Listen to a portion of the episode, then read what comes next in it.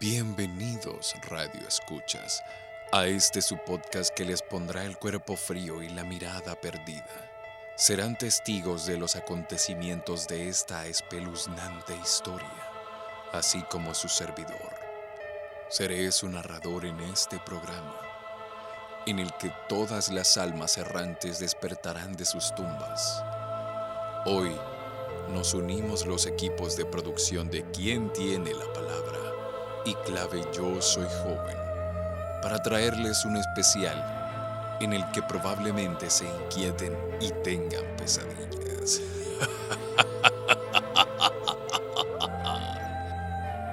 Dentro de Izalco vive una familia no convencional. Un padre con su hijo, quienes fueron abandonados por la madre por el nacimiento con deformidades físicas en su hijo. Su rostro de recién nacido petrificó a la madre y creía que a su hijo le habían enviado una maldición. El muchacho nació con progeria, una enfermedad que le hace ver como una persona de 80 años, un efecto que en un recién nacido es muy raro. Su cuerpo se veía afectado por la deformidad. Esquelético, una joroba en su espalda, uñas largas que aunque se cortasen crecían más. Y su voz, una voz siempre malhumorada y gruñona, que cuando se enfurece se convierte en un depredador. Mientras que la madre abandonó a su progenitor, el padre trabajaba todo el día y sin regresar por días a casa, la madre se sintió obligada a abandonarlo. También pues se sentía muy sola en su casa y no sabía qué hacer con la condición de Constantino. Hizo sus maletas un día para jamás volver al pueblo. El pequeño pueblo de Izalco es de los lugares más solitarios y no muy bonitos de habitar. Los días eran grisáceos Llovía por largas horas. El volcán siempre activo. Por las mañanas había neblina y por la tarde-noche el cielo se tornaba color púrpura y rojo. Los habitantes estaban tan acostumbrados al ambiente que no tenían temor de andar por las calles de día. A los niños de la zona les gustaba jugar entre los matorrales y cortar flores. Pero de pronto la gente y los niños dejaron de deambular por las calles puesto que últimamente cosas raras estaban ocurriendo a las muchachas del pueblo. Mientras ellas regresaban de la universidad y se dirigían a sus casas, desaparecen y al encontrarlas, aparecían en el parque con unas marcas en sus cuerpos muy extrañas. Jerónimo llega a su casa y va buscando a su hijo pues ha sucedido nuevamente un ataque y quiere advertirle a Constantino que no salga lo que resta del día.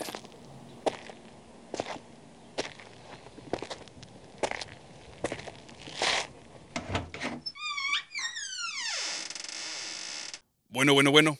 ¿Y vos dónde estabas? Por ahí, en el parque. Ya te he dicho que no me gusta para nada que andes saliendo. La gente te puede ver y pensar mal de vos, con tanto problema que hay últimamente, hijo. Ah, me vale. Yo ya soy mayor, no te preocupes por mí. Vos nunca lo haces, ¿por qué hoy lo harías? Siempre me he preocupado por vos.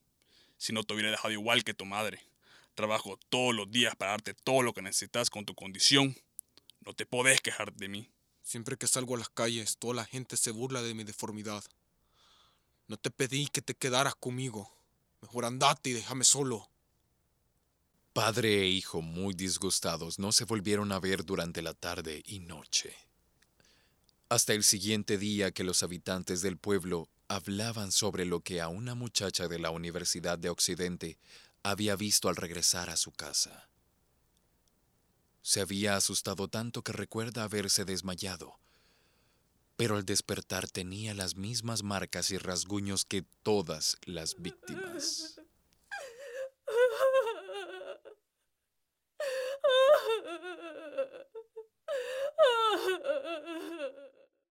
Ese mismo día la policía municipal tomó datos de la joven e interrogaron sobre las marcas y rasguños en su cuerpo.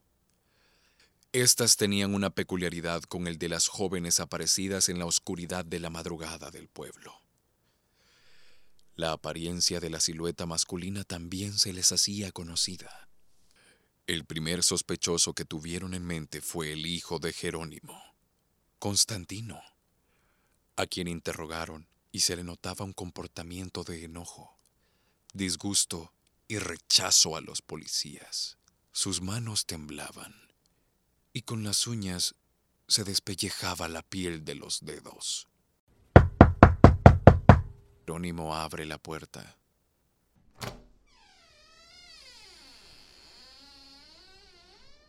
Buenas tardes, Jerónimo. ¿Cómo estás? Estoy bien, gracias. ¿Qué se le ofrece? Lamentamos venir sin aviso, pero la gente comienza a asustarse por la situación hacia las muchachas. Y pues una de las testigos describió una figura masculina idéntica a tu hijo. Y nos vemos en la disposición de hacerle un par de preguntas. Si no te importa, será rápido. Sale Constantino de su cuarto. Aquí estoy, aquí estoy. ¿Qué necesitaban? Constant, debemos hacerte unas preguntas sobre lo que está pasando últimamente en el pueblo. Creemos que tu padre ya te puso al tanto. Ajá, claro. Se están cometiendo cosas muy feas. Pero miren, para ahorrarle su tiempo, les dejo algo claro. Que ni siquiera salgo para juntarme con las personas. Todos se alejan de mí. Deja que nosotros hagamos las preguntas. Bueno, ya les dijo a mi hijo que no tiene nada de qué hablar en estos momentos. Así que me hacen el favor y se me retiran. No, tenés que dejarnos proceder. Está bien, pero vamos a volver. Los policías se retiraron de la casa de Jerónimo, pero notaron un comportamiento demasiado extraño de ambos, aún más de Constantino, por lo que deciden irse a las oficinas para hablar con Rodrigo sobre este tan extraño suceso. Rodrigo, compañero de Jerónimo e investigador, está sentado tranquilamente mientras lee el periódico y se toma una taza de café, hasta que el sonido de la puerta de su oficina le roba la paz. Buenas tardes, jefe. Disculpe que lo interrumpamos en este momento, pero queremos comentarle algo extraño que sucedió hoy en casa de Jerónimo. ¿En casa de Jerónimo? ¿Qué pasó? Estamos investigando el caso de la joven del parque, que nos dio unas características como las de Constantino y quisimos ir a hacer unas preguntas, pero ambos estaban renuentes de nuestra visita. Claro. ¿Quién no se extrañaría de que lleguen a su casa así? Disculpe, ese no es el punto, pero ambos estaban muy asustados por el tema. Dejen esto así. Mañana yo hablaré con Jerónimo. Lleno de intriga, se puso a pensar el por qué Jerónimo actuó tan extraño al ver a los policías en su casa, si ya está acostumbrado a ellos. Así que tomando su taza de café se levanta y comienza a arreglar sus cosas para irse a casa, esperando al día siguiente que sus dudas obtengan respuesta. Durante el resto de la semana, se mantuvo la misma inquietud por parte del pueblo y las autoridades, ya que Marcela, una de las jóvenes también afectadas por el agresor anónimo, dio a la policía testimonio sobre lo que le ocurrió hace un par de meses. Marcela entró a la policía y se dirigió a platicar con Rodrigo, el investigador encargado del caso.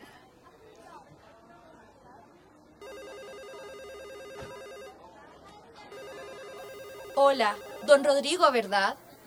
Sí, mucho gusto, señorita. ¿En qué le puedo ayudar?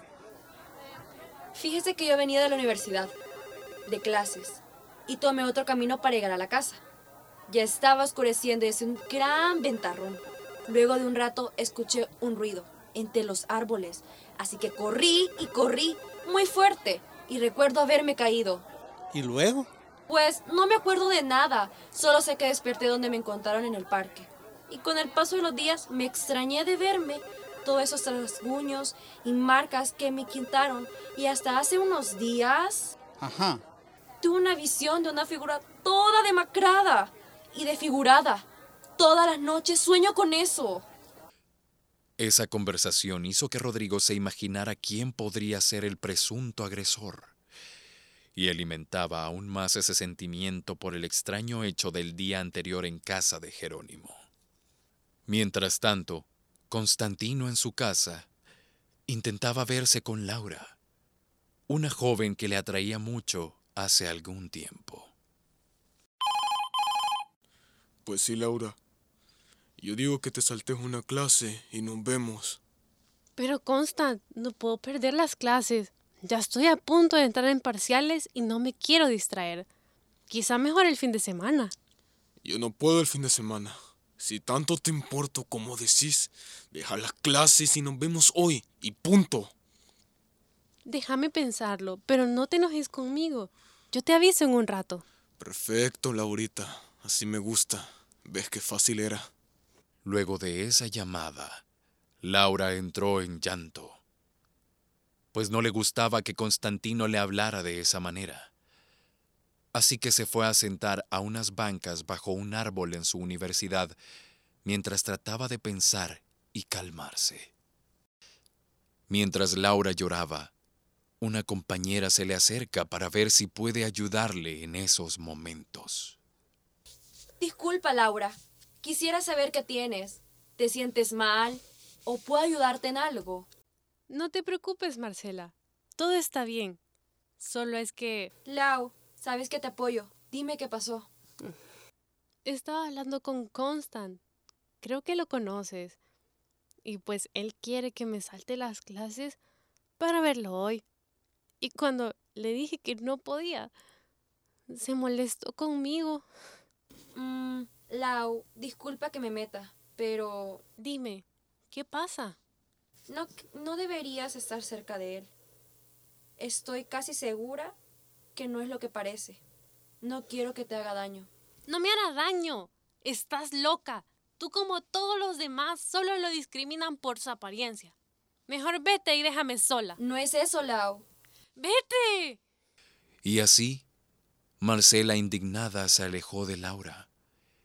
Pero no iba a estar tranquila, pues ella cada vez estaba más segura de que Constantino tenía un secreto oculto, el cual ella se encargaría de revelar. Laura estaba cegada por querer intentar una relación con Constantino, así que decide irse con él.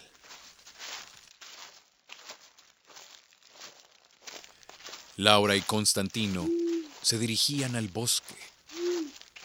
Luego de un rato, Laura se extrañó, ya que no sabía a dónde la llevaría Constantino. Ella a toda costa quería salir corriendo y estaba haciéndole preguntas a él con respecto a las otras muchachas que él ha agredido. Constant, ¿a, ¿a dónde me llevas? Cállate y camina. No, no, yo ya no aguanto. Yo me quiero ir ya. ¿Y qué te hace pensar que te haré algo? Ya me tienen harto toda la gente. Se burlan y se ríen de mi físico. Yo no me burlo de ti. Solo, solo te tengo miedo porque dicen que le haces cosas malas a las bichas. Ah, sí. De esta no te libras, mamita. Cuando de pronto, Constantino saca una furia muy fuerte y un profundo odio hacia las mujeres debido a su rechazo por parte de ellas. Mientras tanto, Marcela se dirigió hacia la delegación en busca de Rodrigo, para que pudieran ir a detener a Constantino y salvar a Laura. Rodrigo estaba en su oficina tranquilo esperando que llegara Jerónimo para hablar y solventar dudas, hasta que escucha la puerta. Marcela, Rodrigo, necesito su ayuda. Laura, una de mis compañeras, puede estar en peligro en estos momentos. Tiene que acompañarme. tranquila. Primero dime, ¿por qué crees que estás en peligro? ¿Te dijo algo? Sí, estuvo llorando en la tarde. Constantino le habló y discutieron. Entonces ella se escapó para verlo. ¿Qué estás diciendo vos? Mi hijo no le haría daño a nadie. Rodrigo, diles que saquen a esta loca de aquí. Mira, Jerónimo, de eso teníamos que hablar. Tu hijo está siendo investigado por ser el presunto agresor de todas las muchachas del pueblo. Y Marcela, al parecer, también ha sido víctima de él. Disculpe, señor, pero su hijo está loco. Tenemos que ir a salvar a Laura. No te creo, pero aún así, vamos al lugar que vos digas para demostrar que estás equivocada. En ese instante los tres se dirigen al bosque, aunque Jerónimo estaba asustado, ya que él sabía que su hijo podía estar cometiendo un crimen en ese momento. Al llegar a la entrada del bosque, se encuentran tirada una mochila, restos de cabello, gotas de... un líquido rojo recién brotado del cuerpo del que Rodrigo supuso que pertenecía a Laura. La situación se torna complicada para Constantino y su víctima que está en grave peligro. Así es. Jerónimo, tenemos que adelantarnos rápidamente para que no sea demasiado tarde. Está bien, pero para mí que la sangre puede ser de algún animal. Al seguir caminando en el bosque, llegaron a un lugar donde vieron a un chico sentado lleno de sangre. Al acercarse, vieron que era Constantino. Y mientras más analizan la escena, ven el cuerpo sin vida de Laura. Estaba con el estómago abierto, sus intestinos en el suelo, sus manos habían sido mutiladas y su cara golpeada incontables veces. Constantino, ¿qué hiciste? Jerónimo, cálmate, agarra a tu hijo. Tranquilos, tranquilos. No me tienen que agarrar. Yo no pienso huir, Rodrigo. Hijo, ¿por qué hiciste esto? ¡Ya estaba harto! Todo el mundo me miraba con asco. Nadie se acercaba a mí. Y odio. Odio a las mujeres.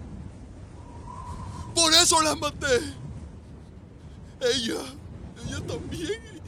Ella también me iba a humillar. Ve a Marcela llorando detrás de Rodrigo.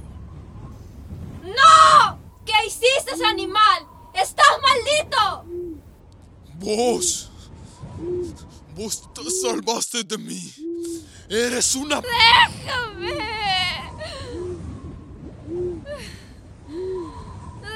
¡Déjame! Rodrigo apunta con un arma a Constant. Hey, Constantino, déjala a Marcela. Mira, no me obligues a hacer nada. Rodrigo, yo me encargo. Jerónimo sujeta a su hijo. Lo siento, hijo. Es por tu bien. Luego de ese momento tan amargo para todos, suben a la patrulla a Constantino y lo llevan a la delegación para decidir qué harán con él.